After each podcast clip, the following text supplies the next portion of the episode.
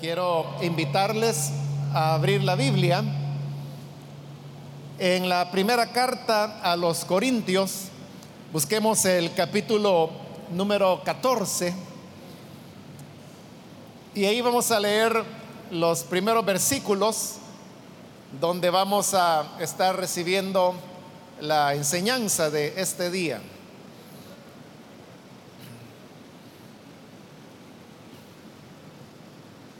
Dice la palabra de Dios en Primera de Corintios capítulo 14 versículo 1 en adelante. Empeñense en seguir el amor y ambicionen los dones espirituales, sobre todo el de profecía, porque el que habla en lenguas no habla a los demás, sino a Dios. En realidad, nadie le entiende lo que dice, pues habla misterios por el Espíritu.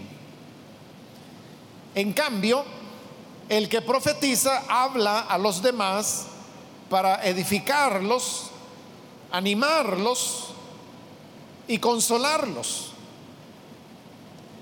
El que habla en lenguas se edifica a sí mismo, en cambio el que profetiza edifica a la iglesia. Yo quisiera que todos ustedes hablaran en lenguas, pero mucho más que profetizaran. El que profetiza aventaja al que habla en lenguas, a menos que éste también interprete para que la iglesia reciba edificación. Amén. Hasta ahí vamos a dejar la lectura. Hermanos, pueden tomar sus asientos, por favor.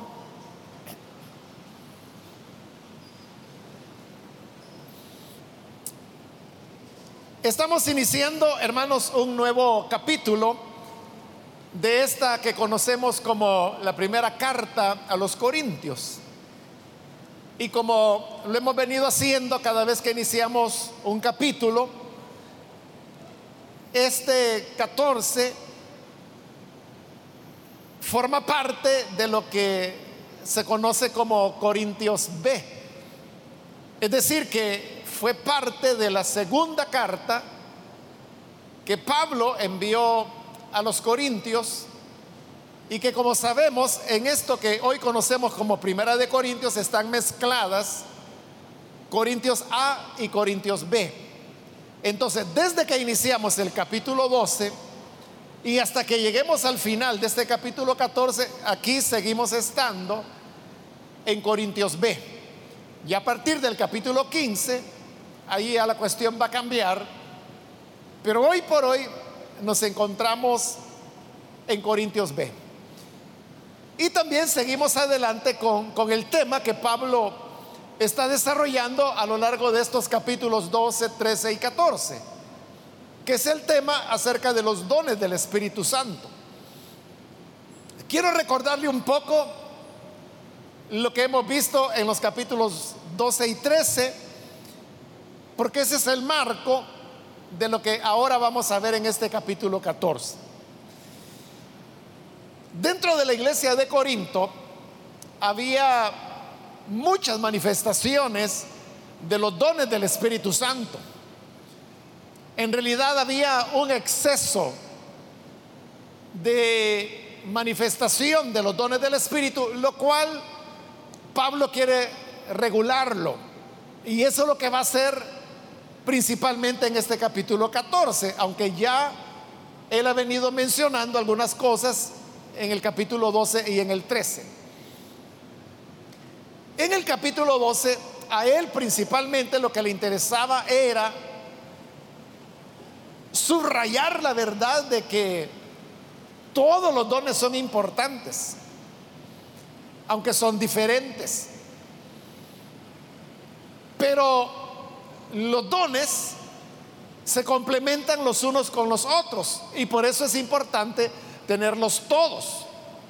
De ahí que él sacaba su ilustración del cuerpo humano, donde decía que había miembros, unos más honorables que otros, pero que todos, aunque tenían diferentes funciones, seguían siendo parte del cuerpo. Y en el cuerpo hay ojos, hay oídos, hay manos, hay pies. Y uno no puede decir que la mano es más importante que el pie. O que el ojo es más importante que el oído. O sea, todos los elementos son necesarios para que pueda haber un cuerpo. Desde ese punto de vista, todos los dones del Espíritu son importantes dentro de la iglesia. Y es necesario tenerlos todos. No se debe despreciar ningún don. Y este tema de que todos los dones son importantes y que no se debe despreciar ninguno es algo en lo que Pablo insistió mucho en el capítulo 12. Y por eso es que causaba sorpresa que al final del capítulo 12, Pablo dijera, pero procuren los mejores dones. ¿Cómo es eso? Que él ha venido esforzándose por enseñar de que todos los dones son importantes y que no hay que despreciarlos. Y luego termina diciendo que hay que buscar los mejores dones. Entonces significa que a pesar de todo lo que Pablo había explicado, seguía siendo verdad que hay unos dones más necesarios que otros, aunque Pablo ha dicho que todos son necesarios y que no se debe despreciar ninguno. Entonces, justamente al final del capítulo 12, eso es lo que Pablo iba a explicar. ¿Por qué Él está diciendo que hay unos dones mejores que otros? Él va a decir cuáles son esos dones más importantes y por qué son más importantes. Pero ahí es donde Pablo abrió un paréntesis y él dijo, pero miren hermanos, antes de decirles cuáles son los dones más importantes, les quiero hablar de otra cosa aún más importante lo que él llamó el camino más excelente. Y así es como entramos al capítulo 13, que la, enseñanza básica del capítulo 13 es que los dones únicamente valen la pena cuando son ejercitados sobre la base del amor. Y por eso es que él decía, si hablas en lenguas pero no tengo amor, nada soy. Si yo tuviera una fe de manera que pudiera trasladar los montes a la mar, pero no tengo amor, no soy nada. Entonces, más importante que los dones es el amor. Pero como lo explicamos en su oportunidad, Pablo no está diciendo, ¿qué quieres tú? Escoge si quieres amor o si quieres dones. No es eso lo que Pablo está diciendo. Lo que Pablo estaba enseñando era, ¿qué quieres tú? ¿Quieres ejercitar dones por amor o quieres ejercitar dones sin amor? Esas son las opciones. Y claro, él lo que está diciendo es que si se va a ejercitar un don, debe hacerse por amor. Luego cierra ese capítulo 13 y ahora estamos iniciando el 14 y ahora usted va a entender por qué Pablo en el versículo 1 dice lo que dice. Dice, empeñense en seguir el amor, porque esa es la gran enseñanza que acaba de dar. Es el camino más excelente que él anunció, que dijo que iba a dar a conocer. El amor, dones con amor. Por eso ya está diciendo, ustedes empeñense, pónganle esfuerzo en buscar el amor. El amor no le hace daño a nadie. El amor usted puede tener cuanto quiera, y no le va a hacer daño. Porque usted sabe que la gente tiene un dicho popular que dice, bueno, todas las cosas, pero con medida. Entonces la gente dice, mire, las tortillas son buenas, pero que no se le pase la mano. O usando un ejemplo más bíblico, ¿verdad? La miel es dulce, pero no vayas a comer mucha porque te va a empalagar. Entonces, todo con medida. Y probablemente, hermanos, en la vida así sea. Pero en cuanto al amor, usted puede procurar todo el amor que quiera y no le va a empalagar, no le va a hacer daño. De amor usted puede tener todo lo que desee. Y por lo tanto no tenemos que tener una preocupación de pensar, ¿será que se me está pasando la mano con el amor? Nunca va a ocurrir tal cosa. Por eso es que Él invita y dice, empeñense en seguir el amor. Pero como está hablando de dones y de amor, ¿verdad? Entonces dice, y ambicionen los dones espirituales. Es decir, que la búsqueda tiene que ir paralela. Debo buscar los dones, pero al lado debo buscar el amor, porque solo así es como los dones cobran su valor. Y por eso yo, cuando estuvimos en el capítulo 13, le dije en una oportunidad que de seguro usted conoce hermanos o hermanas, o usted mismo pudiera ser uno de ellos, que dicen, viera yo cómo le oro al Señor para que me dé el don de sanidades, para poder orar por los enfermos y que sanen. O personas que le dicen, mire, yo le pido al Señor que me dé profecía, yo le pido al Señor que me dé lenguas, yo le pido al Señor que me dé el don de milagros. Pero yo le preguntaba en esa oportunidad, ¿y cuántas veces usted ha oído? Yo estoy en ayuno pidiéndole al Señor que me dé amor. Quizás nunca lo hemos oído o lo hemos oído muy pocas veces. Pero Pablo está diciendo acá que uno tiene que buscar las dos cosas. Entonces, la misma pasión que tenemos por recibir dones es la pasión que deberíamos tener por seguir el amor. Entonces, es dones con amor, juntos. Pero luego dice, sobre todo el de profecía. Porque dice, busquen los dones con amor pero sobre todo el de profecía. Porque eso es lo que Pablo anunció al final del capítulo 12, cuando él dijo que había que buscar los dones mejores, pero todavía no ha dicho cuáles son esos dones o por qué son mejores, pero ya comenzó y está diciendo que el mejor don es el de profecía.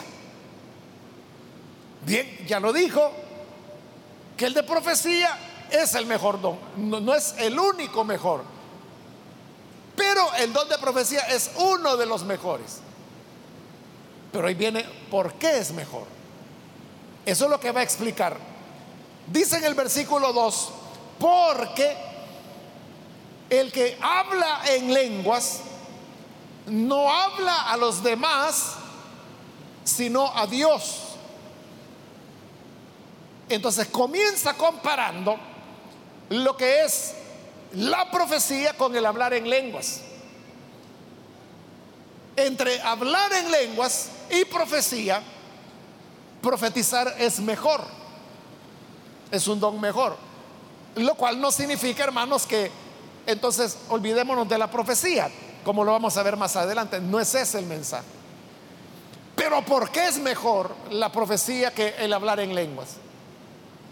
Porque ahí lo está diciendo que hablar en lenguas, el que habla en lenguas, no está hablando a los demás, sino que le está hablando a Dios.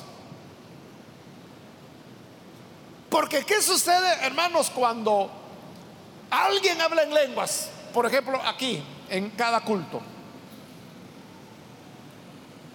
Que nadie entiende. Porque son lenguas, son lenguas desconocidas. De hecho, así las llama Pablo lenguas desconocidas porque no se conocen. Entonces uno podría preguntar, pero entonces ¿por qué está hablando en lenguas? Ah, porque el que habla en lenguas le está hablando a Dios. Dios sí entiende. Los hombres somos los que no entendemos. Por eso dice siempre el versículo 2, en realidad nadie lo entiende lo que dice, pues habla misterios por el Espíritu. El que no entendamos qué se está diciendo en la lengua no significa que esas lenguas no significan nada o que son inútiles. O como algunas personas críticas dicen, es jerigonza. Pero no, porque una jerigonza, hermanos, son sonidos que no tienen sentido. Pero las lenguas sí tienen un sentido. Por eso Pablo dice, el que habla en lenguas está hablando misterios en el espíritu. Y un misterio es aquello que el ser humano no conoce porque está oculto. Pero el Espíritu Santo, que es el que está generando esas lenguas, sabe lo que está hablando, sabe lo que está diciendo. Y Dios, como ya le dije, lo entiende. Entonces, el que habla en lenguas, habla a Dios, pero no habla a los demás. Entonces, vaya, aquí es donde uno, hermano, tiene que ser muy maduro. Y eso es lo que Pablo está haciendo.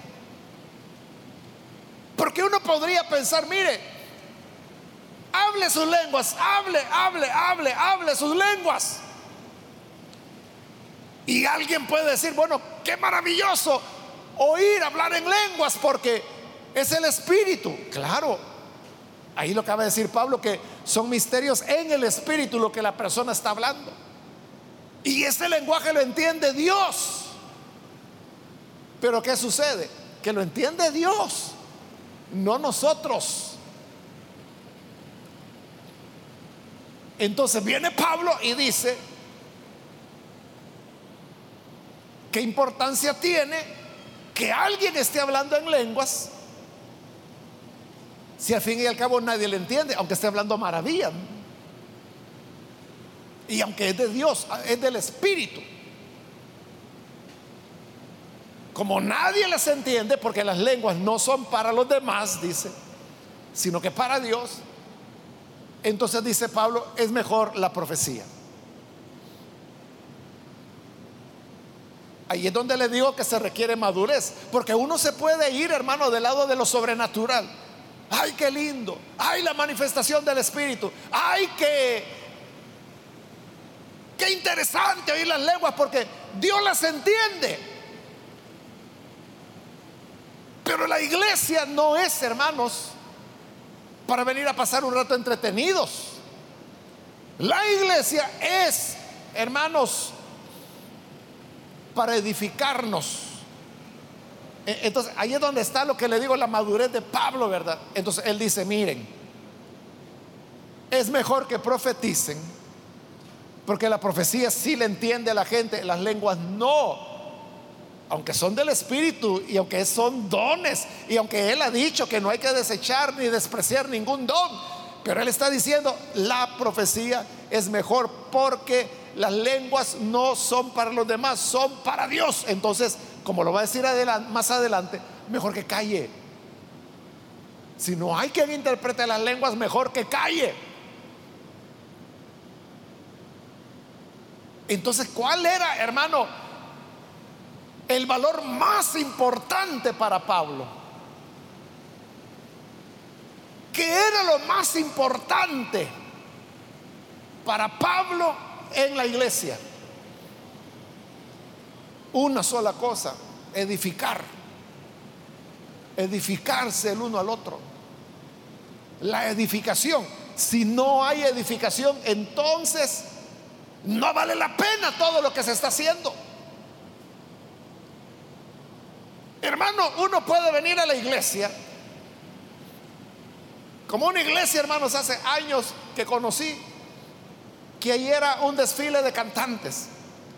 Y hoy que viene el solista no sé cuánto, que hoy viene el dúo no sé qué, hoy que viene el cuarteto no sé quiénes, ahora el trío no sé qué, y pasaban cantando y cantando. Ahora la hermana fulanita que también va a cantar. Total de que pasaban horas cantando. Y al final no había predicación. Eso, por ejemplo, rompe la norma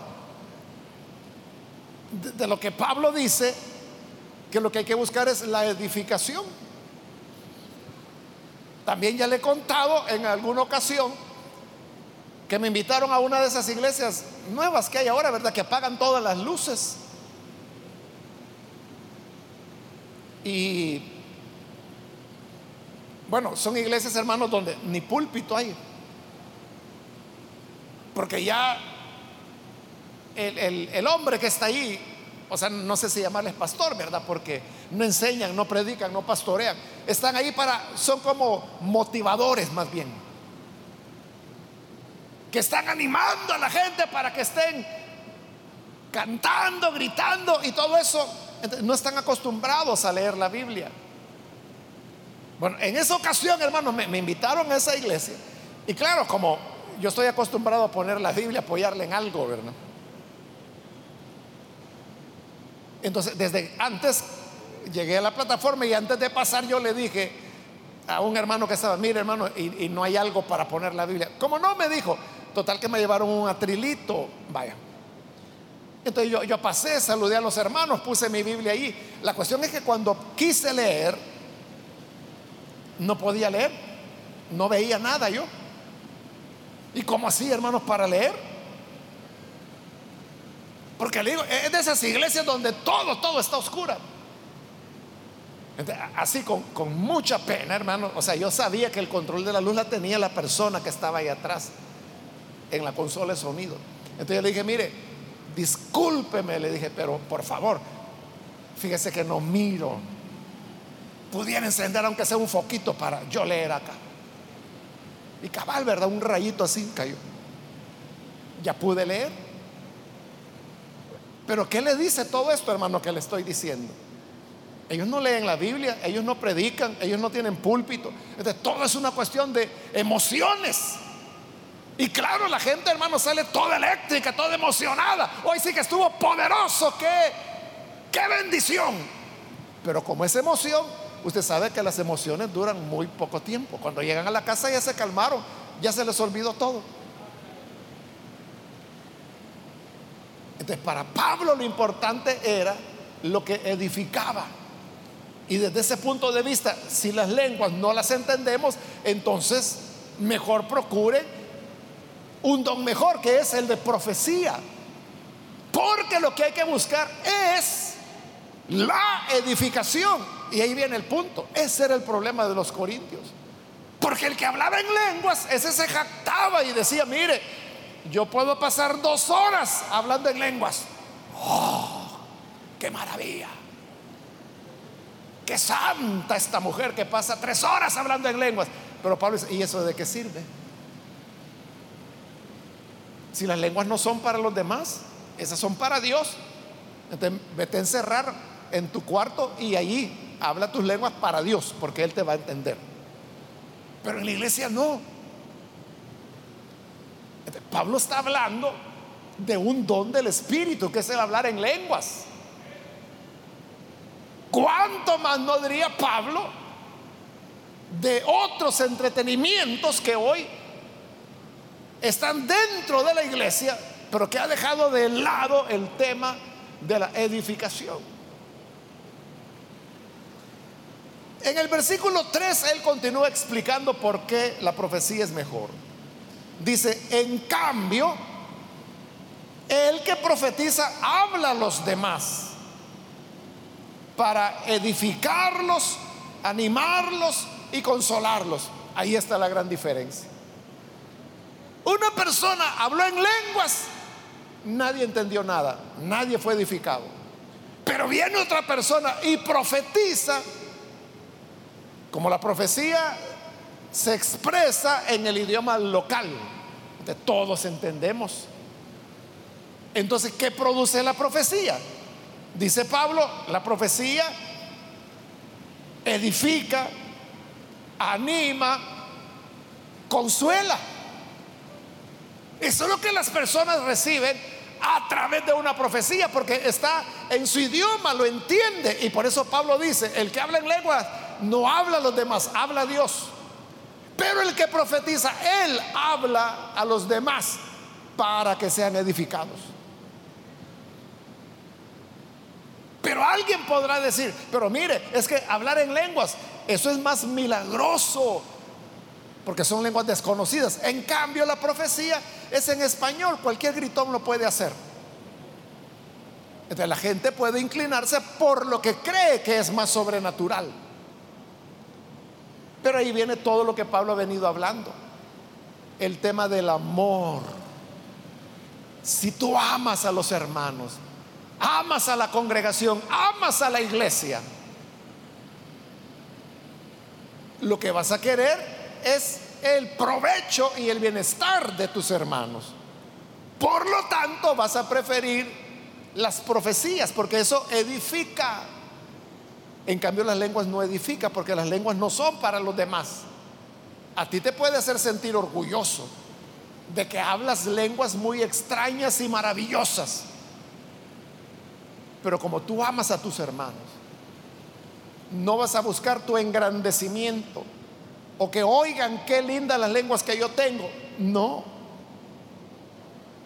Buscarás la edificación, porque el amor es el camino más excelente para el ejercicio de los dones del Espíritu.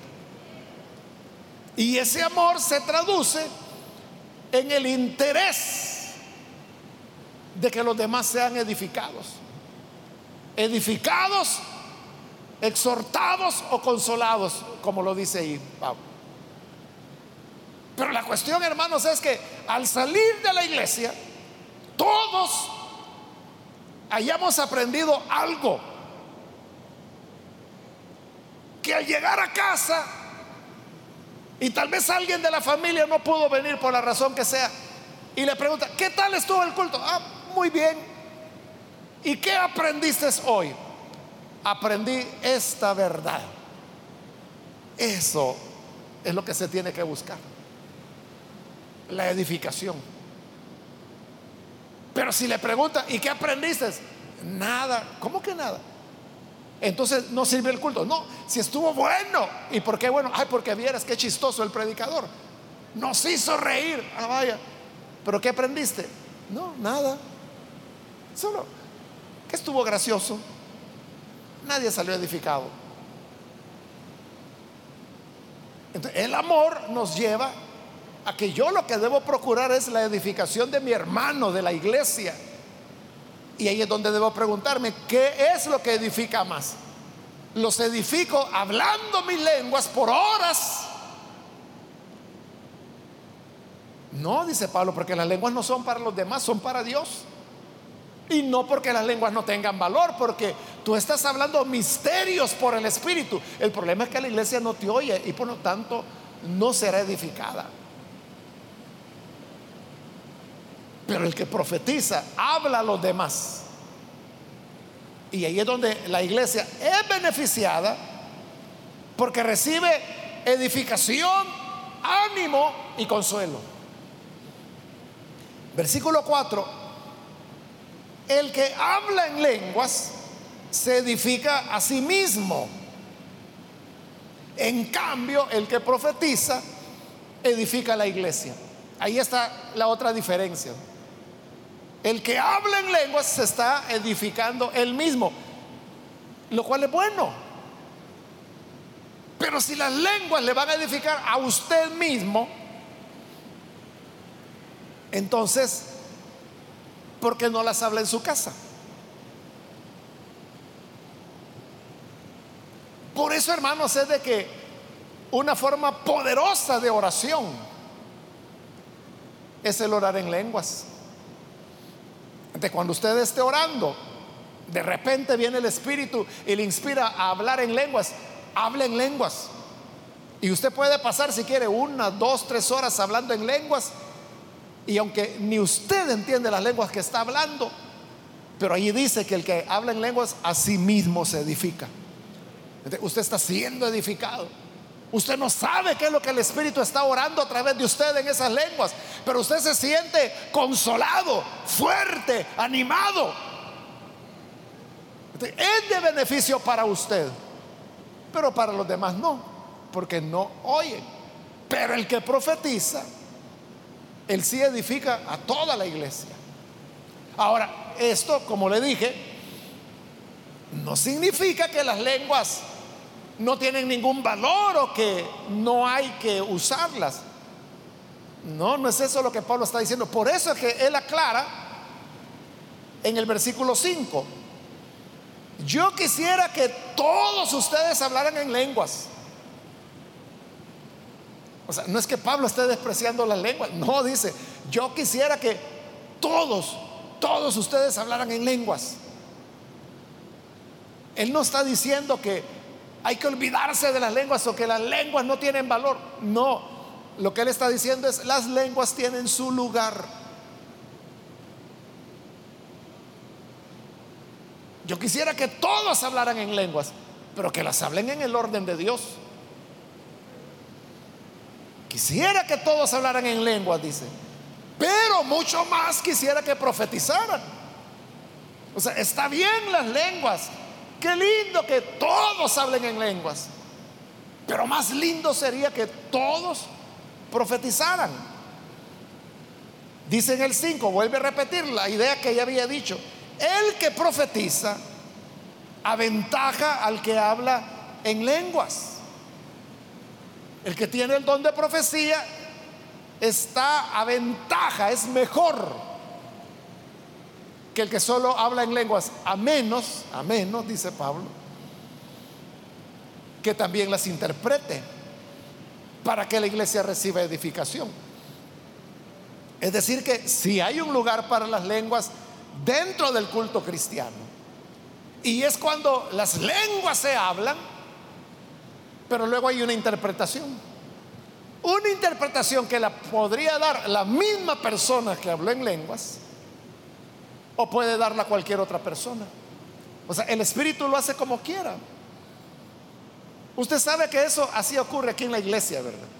Hay ocasiones en que es un hermano o una hermana, normalmente son hermanas. Eso es interesante, ¿verdad? Porque siempre la mujer tiene una mayor sensibilidad hacia las cosas del Espíritu. Entonces, puede haber una hermana que habla en lenguas y habiendo hablado sus lenguas, inmediatamente comienza a interpretarlas. Allí no hay ningún problema, porque es cierto, no entendimos las lenguas, porque las lenguas no son para los demás, sino que para Dios. Pero cuando empieza a interpretarlas, para eso es la interpretación. Porque lo que dijo en lenguas ahora lo está diciendo en el lenguaje de la localidad. Allí oímos, ahí entendemos, ahí somos edificados, ahí somos animados, ahí somos consolados. Es decir, la interpretación de lenguas queda en un valor semejante al de profetizar, porque logra los mismos objetivos. En otras ocasiones le decía, una hermana habla las lenguas. Y cuando terminó de hablarlas se cayó. Pero de repente por allá otro hermano o hermana comienza a interpretar las lenguas que dijo la primera. Y usted se puede preguntar, bueno, ¿y cómo hicieron para ponerse de acuerdo? Es que no se pusieron de acuerdo. El mismo espíritu que habló lenguas en la hermana es el espíritu que hoy las está interpretando a través de otra persona.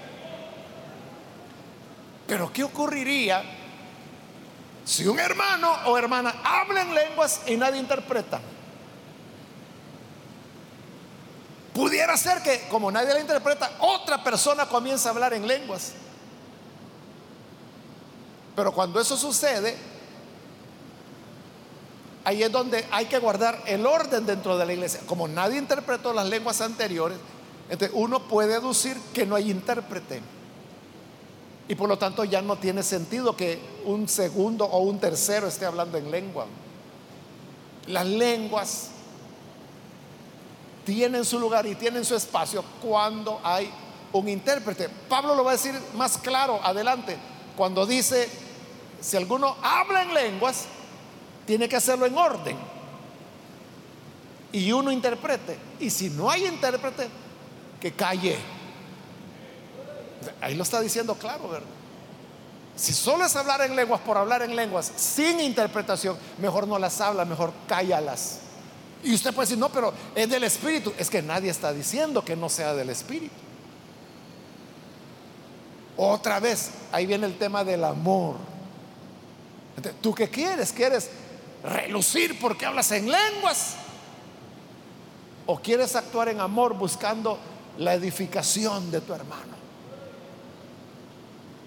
Si tú hablas en lenguas pero no las interpretas, entonces, y no vino intérprete ese día a la congregación, pues hoy no es tu día.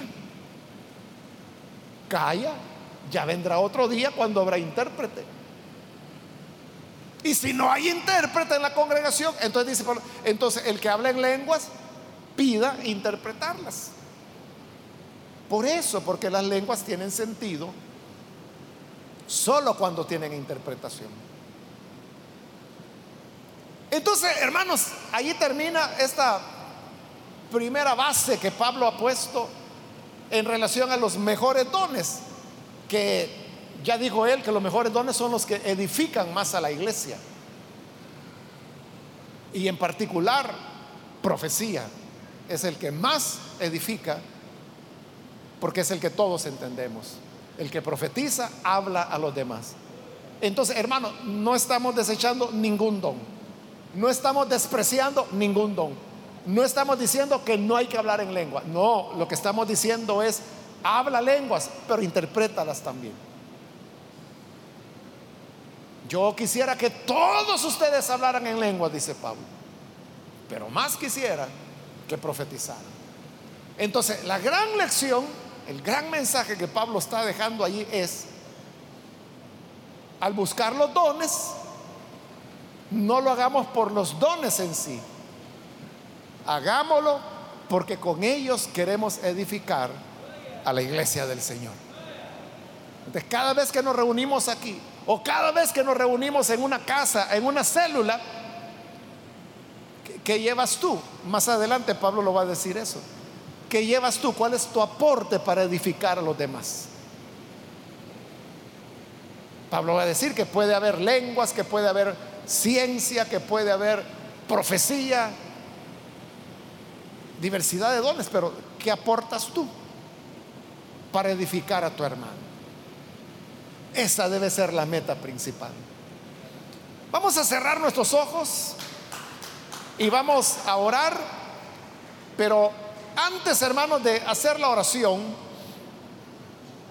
yo quiero invitar a las personas que todavía no han recibido al Señor Jesús como Salvador, pero si usted ha escuchado hoy la palabra y necesita venir para tener la salvación que Cristo ofrece, yo le invito para que ahí en el lugar donde usted está, pueda ponerse en pie en señal de que desea recibir a Jesús como su Salvador.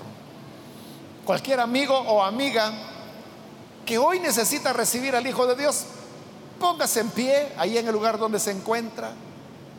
Queremos saber si hay alguien que necesita recibir al Hijo de Dios. Y por eso le pedimos ponerse en pie para saber si hay alguien y así orar por usted. Hay alguien que necesita recibir a Jesús. Póngase en pie en este momento. Queremos orar por usted. ¿Hay alguna persona que lo hace? Venga, acérquese. Hoy es el día del Señor. Hay alguien que necesita venir. Puede ponerse en pie. Quiero invitar también si hay hermanos o hermanas que se han alejado del Señor. Pero hoy necesita reconciliarse. De igual manera, póngase en pie Y vamos a orar por usted. ¿Hay alguna persona que necesita hacerlo? Póngase en pie en este momento. Y así oraremos para que el Señor le bendiga, le restaure. Solo le pido que lo haga ahora mismo porque voy a orar en este momento. Pero si hay alguien, puede recibir al Señor en este momento. Muy bien, aquí hay un hombre, que Dios lo bendiga. Alguien más que necesita hacerlo, puede ponerse en pie porque esta es ya la última invitación que estoy haciendo.